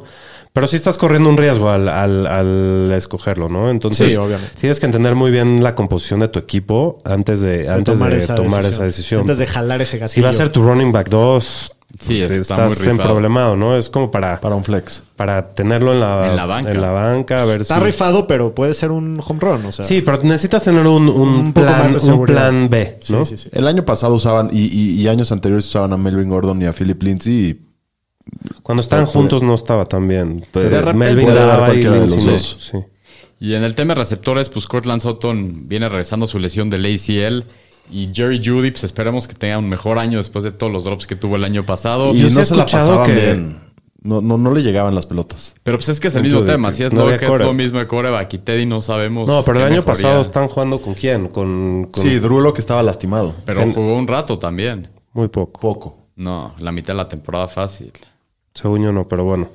¿A No, quién prefieren entre Sutton y Judy? Yo prefiero a a Judy. Judy porque está más barato y, Y me- más sano. Y porque sano. Sutton, de hecho, dicen que no se ha visto tan bien. No. Exacto, que no se ha visto seguro con su rodilla y eso pues... Estoy sí de me acuerdo. da A mí también me da miedo el duda. riesgo, pero acuérdense que hace dos años tuvo un temporadón Cortland Sutton. Sí. O sea, es No, muy puede bueno. tener un talento. pero es, es mucho riesgo Sí. para las rondas en las que se está yendo. Creo que hay mejores opciones más seguras. ¿Y de Fant? Pues de Fant, no, Fant está en una situación interesante porque es el tight end rankeado 7. O sea, está después del tier de, De los Hawkinson. Elite y después de Hawkinson, Andrews y Kyle Pitts. El que sigue es Fant y después están todos los demás. El tema es que tiene ADP de 79, entonces estamos hablando sexta, Sí, séptima ronda, caro que sigue mí. estando un poco caro. Para mí esa es ya la zona gris de Tyrant. Sí, ya no me llevé, ya no me y los próximos dos o tres. sí, no, no, Y- y lo aguanto. luego- Prefiero a Tyler Higby por un millón Sí, de yo también por eso. O sea, si ya no me fui con los primeros seis, no pagaría el precio de Fant. Me esperaría rondas más atrás a llevarme a Higby, alguien de ese rango y llevarme Incluso un jugador. al, al al Irv, Irv. a Irv Smith, que es el Ey, compa de. más o de menos aquí. están como ahí, ellos como en la novena ronda, más o menos. Muy bien, pues este fue la conferencia americana. En el NFC West, en primer lugar, quedan los Seahawks 12-4 el año pasado. Una, una postemporada que se les comienza interesante ahí con toda la telenovela de Russell Wilson, pero se acaba solucionando, ¿no? Muy rápido. Correcto. Este se, se soluciona. Él dice que todo fueron rumores. A ver, Somos amiguis. todos somos Best friends amiguitos. forever. Perfecto. Y pues el año pasado tuvieron mucho éxito, ganan la división. Llega Dwayne Eskridge, que es un receptor que draftean. eh, y traen al Titan Gerald Everett de los Rams. Y se van el receptor David Moore, el corredor Carlos Hyde, el Titan Jacob, Hollister y el Titan Greg Olsen. Como que quitaron así a su basura. Ah, ah, quitaron a los viejitos, ¿no? Sí. A los viejitos y a los malos. Bueno, Pero el Hollister está, no está tan viejito, ¿no? No, pero Greg. Olsen, Carlos Hyde, Sí. ahí hay buena edad. Pero bueno, la mayor pregunta es si van a seguir con la filosofía del año pasado de Let Ross Cook, que era que... Unlimited. Exacto. ah, le aumentaron muchísimo el volumen por aire a diferencia de lo que estaban haciendo los años, pas- los años No, anteriores. cómo Parecería que quieren año. correr más. Exacto, o van a regresar a ser más conservadores y correr más con el pasado. Eh, ahí está la mayor incógnita del equipo. Y bueno, sabemos de la inconsistencia de Russell, We- de Russell Wilson. eh, el año pasado empezó Sí, como- en fuego, era el candidato para el MVP y se cayó de un Y le acantilado. pasó ya dos años seguidos tener Sí. muy buena primera mitad y muy mala segunda. Y hace tres años empezó mal y acabó bien. Entonces, normalmente así es Russell. Es como por rachitas. Y para Fantasy, a mí, en, como coreback 6 en su ADP, ni lo huelo. Hay otras opciones que, que se me hacen mucho más atractivas. No sé qué opinan ustedes. Sí, de acuerdo. De acuerdo. Y bueno, eh, eh, hablemos un poquito de sus armas, que son muy interesantes. El año pasado, los dos receptores de- de principales del equipo, DK Metcalf Hasta la vista, baby. Terminator. Terminator y Tyler Lockett terminaron como receptores top 12, aunque no parezca. Y bueno, DK Metcalf tuvo un temporadón el año pasado. eh, ya lo podemos llamar un receptor elite. Sí, sí lo es. No Segundo estoy- tier. A mí me está costando trabajo, te voy a decir Segundo tier, ya no es elite. Tier 1 es elite. ¿No? Tier 1 hay dos. Nada Tier- más. Tier Sí. 2 lo sigues considerando. Mira... ¿Quién, sí. quién prefieres, Calvin Ridley o DK Metcalf? No, mira, aquí, aquí, te tengo, aquí te tengo varias que están muy interesantes, que son que personas que están abajo en el ADP que Metcalf, ¿no? Hopkins, A Hopkins. Hopkins. Ridley, Ridley. AJ Brown.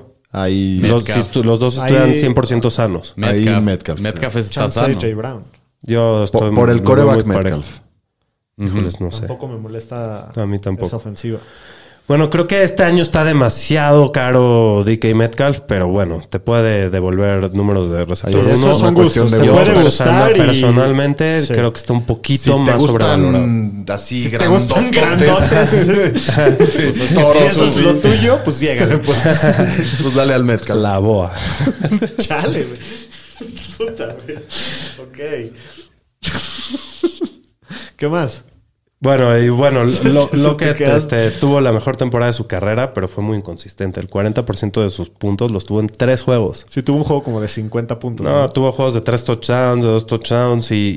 y Tres touchdowns y 200 yardas tuvo. Contra Sí. Arizona. Y bueno, creo que eh, la bola se va a distribuir un poco mejor este año y va a tener una temporada un poco menos inconsistente Tyler Lockett. En su ADP, que es a mediados de la quinta, creo que Buen valor. puede ser un, un jugador muy con un piso muy alto que te va a dar buenos números en... Le, acaban de pagar PPR. cuatro años. Le acaban de, exacto, le acaban de extender el contrato. Ya sabemos lo talentoso que es. Yo creo que el año pasado solo fue un año rarísimo para él. Y creo que en esa ofensiva, creo que los dos receptores pueden ser exitosos.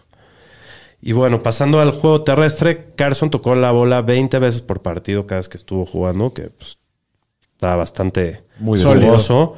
Y está bastante bajo en el ADP. Es un corredor de tres downs, bastante involucrado en el juego aéreo y aparte es muy divertido verlo jugar, ¿no? Juega- Sí, no juega muy bien, es muy bueno. loco, ¿no? Es el, el running back 18. Sí. Entonces creo que es un muy buen value ahí el- en donde en lo que te la estás jugando es con las lesiones. ¿no? Sí, es Que lo, es lo que le baja su valor. Siempre se anda lesionado. Eh, los otros corredores solo, para mí, a mi parecer, Rashad Penny y DJ Dallas. y DJ Dallas no, no hay nada que hacer con ellos, a menos de que se lesione Carson, que es una alta probabilidad, la verdad. No me, Pero cagaría, pero bueno. No, no, para nada, porque aparte ni sabes quién va Ajá. después. Sí. Y bueno, a Everett no lo draftaría, pero lo, mantendré- lo mantendré en el radar porque el Titan de, de Seattle siempre ha sido un buen streamer. Acuérdate de Hollister el año pasado, Greg Olsen a ratos, los años anteriores, Will Disley, güeyes así Jimmy rarísimos. Graham. Jimmy. Este fue mi pick de que puede acabar dentro del top 12 de Titans. Sí, entonces creo que pues ahí tenerlo en el radar para si estás muy desesperado en tight end o la primera semana tu tight end tiene un macho pésimo, échale un ojo a Everett. En segundo lugar en la división quedan Los Ángeles Rams, que quedan 16. Pasaron muchísimas cosas en este equipo, ¿no? Este offseason. Pasan, pasan muchas cosas. Eh, el año pasado tienen una gran defensiva, la mejor defensiva de la liga. Sí. Por eso quedan 16, pero promediaron 22 puntos por partido, que es algo muy poco común en una ofensiva de Sean McVay. Eh, se da cuenta que Jared Goff Pues sí, solo es sirve lo por, que iba a decir. por Detroit y, y lo mandan para allá. Y, y en, y en ese intercambio llega Matthew Stafford a, a- a corregir el, el rumbo en los uno- y controles. unos pesos más, ¿no? Mandaron a Detroit. Y una dice y algunas cosillas pues, no, no- no valen lo mismo. Pero bueno, to- todo iba muy bien en esta pretemporada. Era un equipo que estaba, bueno, es un equipo que está mostrando una cara diferente. Pierden dolorosamente a Cam Akers hace algunas semanas por el resto de la temporada Sigo con, con un talón de Aquiles. Eh, y ahora sus otros dos corredores pues, parece que están tocados. Hay que ver qué pasa con Henderson. Eh, hablando específicamente para Fantasy, bueno, Matthew Stafford es una gran adición en general Sí. para las armas. De acuerdo. Eh, hay que ver qué tan buena adición es él para, para coreback, porque sí te puede volver bastante valor. Creo que de la mano con Sean McVay y con las, las armas ofensivas que tiene, con su calidad, que francamente es muy, muy buena y, y- y un gran volumen, puede volverte muy buen valor. Ha tenido broncas de lesiones constantemente y sobre todo en las últimas campañas. La temporada pasada se la pierde casi toda con microlesiones en la, en la columna. Entonces, Entonces, si hay- lo ver. drafté otro güey al final, por Sí. si las moscas. Sí, pero, sí. pero, pero sí te está saliendo relativamente barato. Es el penúltimo coreback en irse en un, en un draft normal y en un Tiene superflex. mucho upside, o sea. Tiene muchísimo upside. Con, con. McVay lo que pueden anotar es, es increíble y Sí además tiene sin corredores. El tema de lesiones es Sí, importante pero es porque eso. hace Es de esos corebacks que lo, lo que siempre dicen, no, no voy a llevar un coreback alto. Bueno, pues al final de tu... Al final Matthew Stafford puede y te estar- puede Sí, salir a, a increíble. mí me gusta mucho, sí. Estás Y si corriendo no un riesgo, pero alto. sí, es barato. Acuerdo. Es en las rondas donde debes de correr estos riesgos. Ahora, Y de si, los receptores- si- si lo puedes tener por ahí como segundo coreback en una liga superflex, Ah, estaría está muy bueno. impresionante. Sí. De, de los receptores, Robert Woods y Cooper Cup. Robert Woods está, se está yendo en el 17 para receptores y Cooper Cup en el 19. Me parece que se vuelven mucho más interesantes con, con, con Matthew Con- Stafford. sí, con Stafford. Ojo con, con Robert Woods, que el año pasado termina como wide receiver 13, se está yendo como 17 en, en half PPR con 90 recepciones. Entonces, eh, es un pick que particularmente me gusta Sí, bastante. tiene el volumen asegurado, ¿no? De los dos Y- es el más seguro. De Sí. los dos es, el más seguro Pero y con un también cambio me- muy también positivo este de año me coreback. A encanta mí me Cooper encanta este año. Los dos. Creo que tiene Los un dos. techo más alto. ¿A quién prefieren de los dos? Yo a Robert Woods. Yo también a Woods. Yo creo que este año yo a Cooper Cup. Creo que, tiene también. un techo más alto y... Sí, yo, yo Eh, lo eh, digo en por- estándar a lo mejor te diría Cooper Cup o, o más probable Cooper Cup, pero en, en PPR Robert Woods. Los dos me gustan, pero creo que Cobb este año me gusta Me da más seguridad Robert Woods. También depende de la composición de tu equipo, Muy, una vez muy más, parejo, ¿no? sí. Si quieres a alguien más seguro, te vas con Ajá. Woods. Si quieres a alguien que tenga, la pueda reventar, te Oye, vas y con Van Cup. Jefferson o Tutu Pues Atwell Van o Jefferson, ojo, o sea, no, Deshaun Jackson. no, no, No. no draftaría ninguno, pero hay que mantenerlos porque si, si- si Jackson aumenta tanto el volumen. eh, para mí. Deshaun Jackson va a durar un partido y se vuelve a lastimar. Sí, no, no. Bueno, ni se acerquen. Un cuarto, si es que... Tyler Higby, el tight end, se vuelve un prospecto bueno. muy interesante porque tiene un perfil súper atlético. Es un tight end gratis, o sea, es el 13. Eh, pierde la competencia de Gerald Everett. Ya vimos lo que hizo Matthew Stafford con TJ Hawkinson. Entonces, como que todos los componentes para que se vuelva un arma importante están ahí. Hay que ver cómo reacciona. Y yo creo que es un buen flyer para. eh, si estás por Noah Fant en la séptima o, Sí. No, o Gerald Everett. llévatelo O sea, O Tyler Higby al final, te, te llevas a Tyler Higby, Sí, sin duda, para mí. Sin duda. Eh, la situación. Aparte de que Tyler Hippie ya lo ha demostrado, ¿no? Cuando... Sí, ha tenido sus muy buenas rachas. Sí, tuvo una- un final de temporada Tremendo. que si mantenía ese, ese paso hubiera tenido una temporada estilo Kelsey, así. Sí, puede ser, puede ser una buena adición.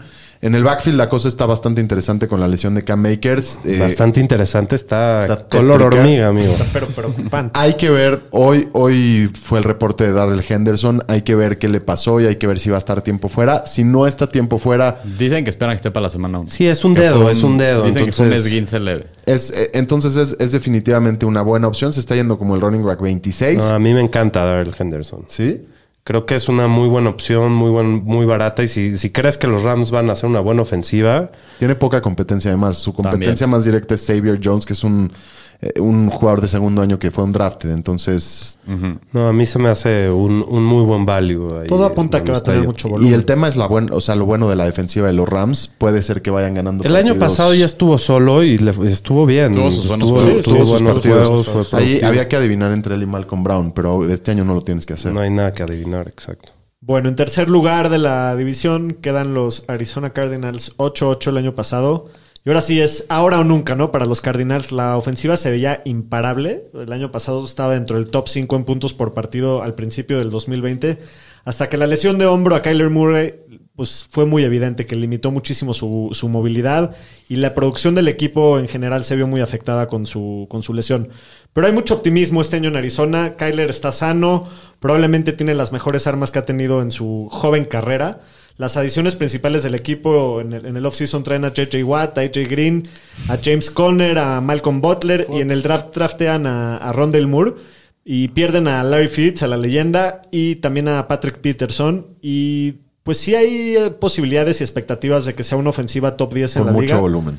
Con mucho volumen y, y- y aparte mueven la bola rapidísimo. Son los- el equipo que más up-tempo juega, Sí, más rápido sacan jugadas. patrón Clink- ¿Cómo se llama? Cliff Cliff Kingsbury. Kingsbury. Es Scarface ese güey. Sí, no, es un patrón. Bueno, pues Kyler Murray da un gran salto en el 2020 desde el punto de vista fantasy y también en la vida real. Hace dos años corrió 544 yardas y 4 touchdowns como rookie. Y el año pasado se vuelve completamente loco y corre 811 touchdowns. Qué solo por divertido era verlo jugar. Sí, sí, sí. Solo los primeros 10 partidos del año estaba promediando 20 pu- 29 puntos de fantasy por partido, que es la, mar- la marca más alta en la historia. Eh, claro que gracias a su producción corriendo. Por era tierra, eso. sí. Estaba, Metió 10 touchdowns antes de su No lesión. encontraban cómo pararlo. No encontraban cómo pararlo por tierra.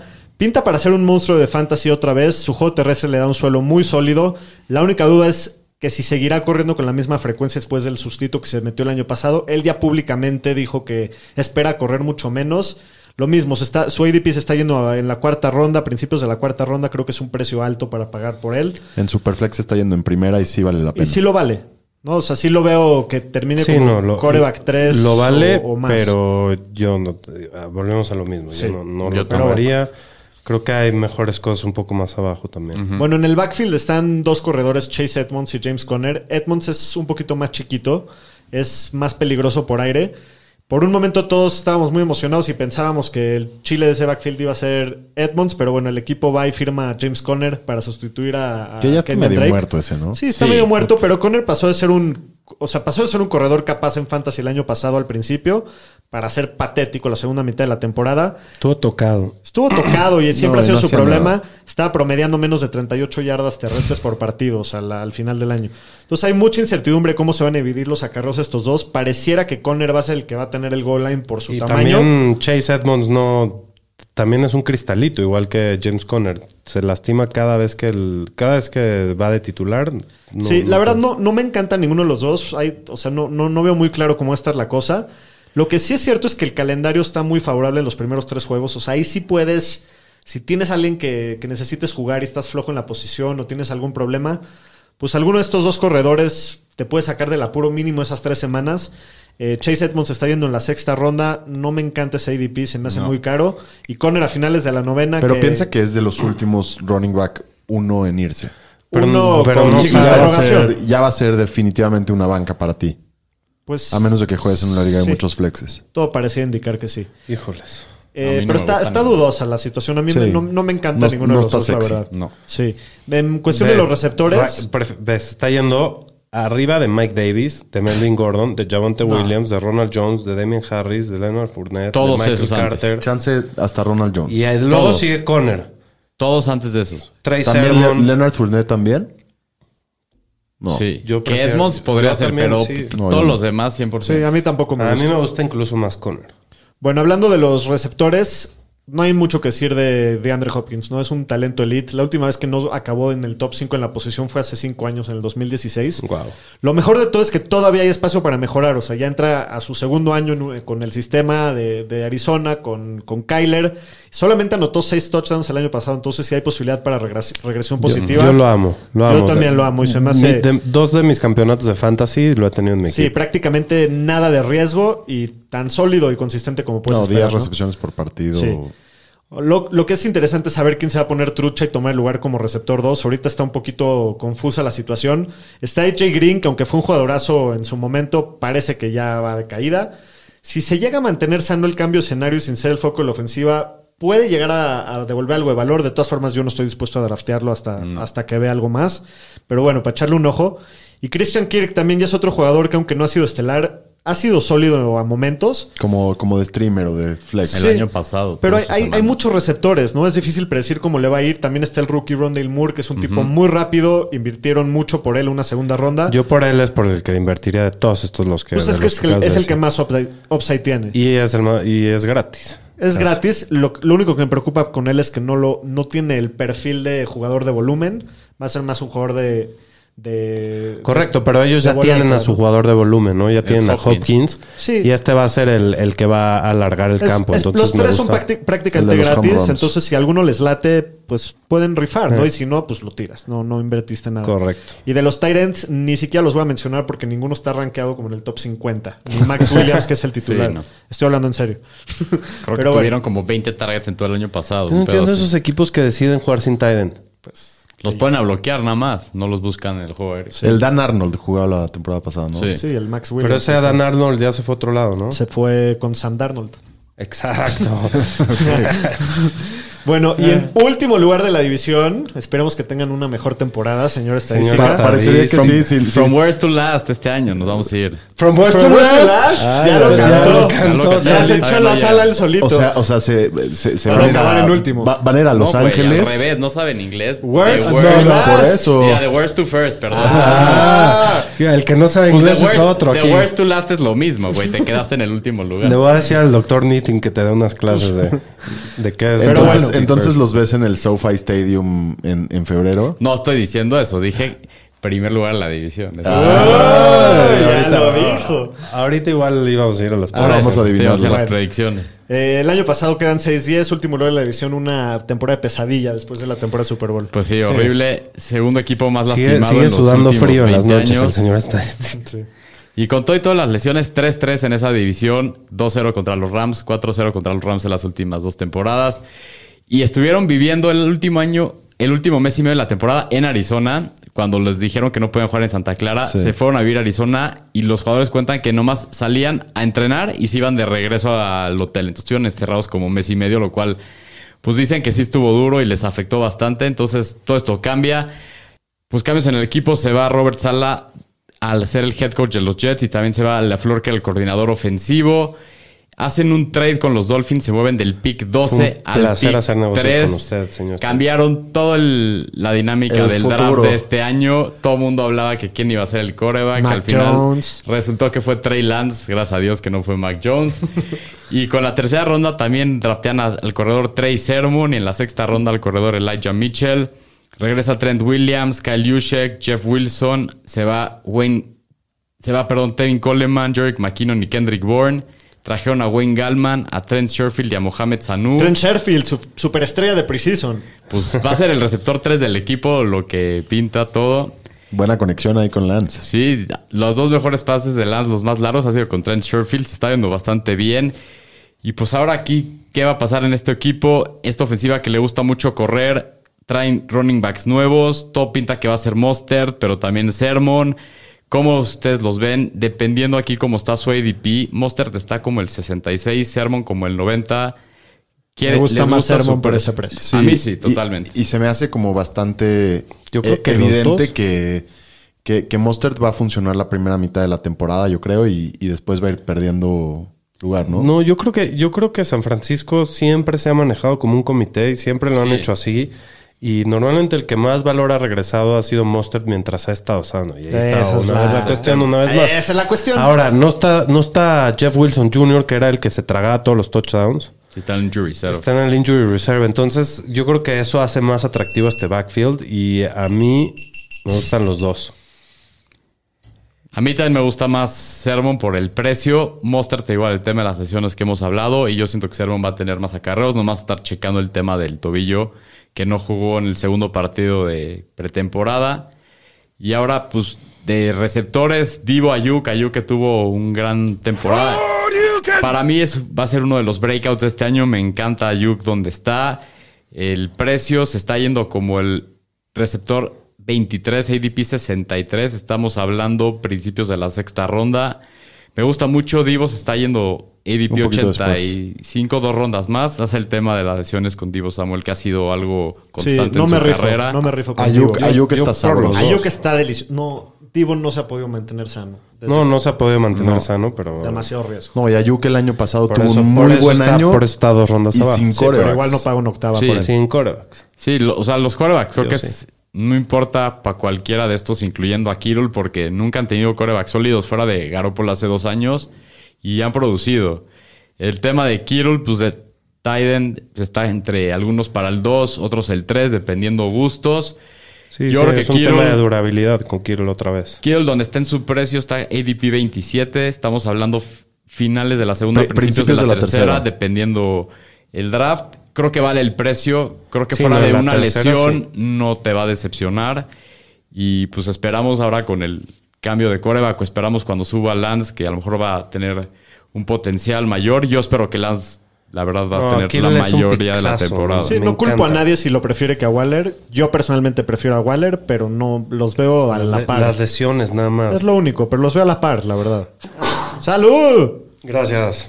Y pues aquí el tema de los corebacks. ¿Qué va a pasar si va a empezar Garópolo la semana 1? ¿Cuánto tiempo va a estar listo? Al señor Estesca le urge abrir su regalo nuevo. Le urge des- desenvolver su regalo No, nuevo. y en ligas profundas y en ligas de Superflex, ojo con Trey Lance. Si Sí, tienen chance sí, de sí. ponerlo en la banquita y llevarse a un Tyrant de esos, perdón, a un coreback de esos que se van muy tarde, hijo, Trey Lance. No, O sea, y esos últimos tiene picks la, que sí, tiene la ahí- posibilidad. O sea, sí existe la posibilidad Claro. real. Claro, puede ser de el que gane titular ligas. semana 3 y Correcto, darte puede ser un muchísimo. lamarcito, sí. Un lamarcito y que te gane ligas. O sea, si que estás en sus últimos picks y ya no ves nombres que te gustan a nadie, date un riff aquí en lo una vas a de draftear esas. en todos tus equipos. Pues ya lo tengo en mi Dynasty en uno y las otras pues vamos a ver. En los otros 11 que te quedan.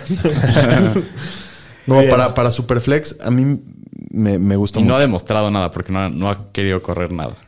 Muy bien, pues esto ha sido todo por hoy. Muchas no, gracias. No, no, no, no.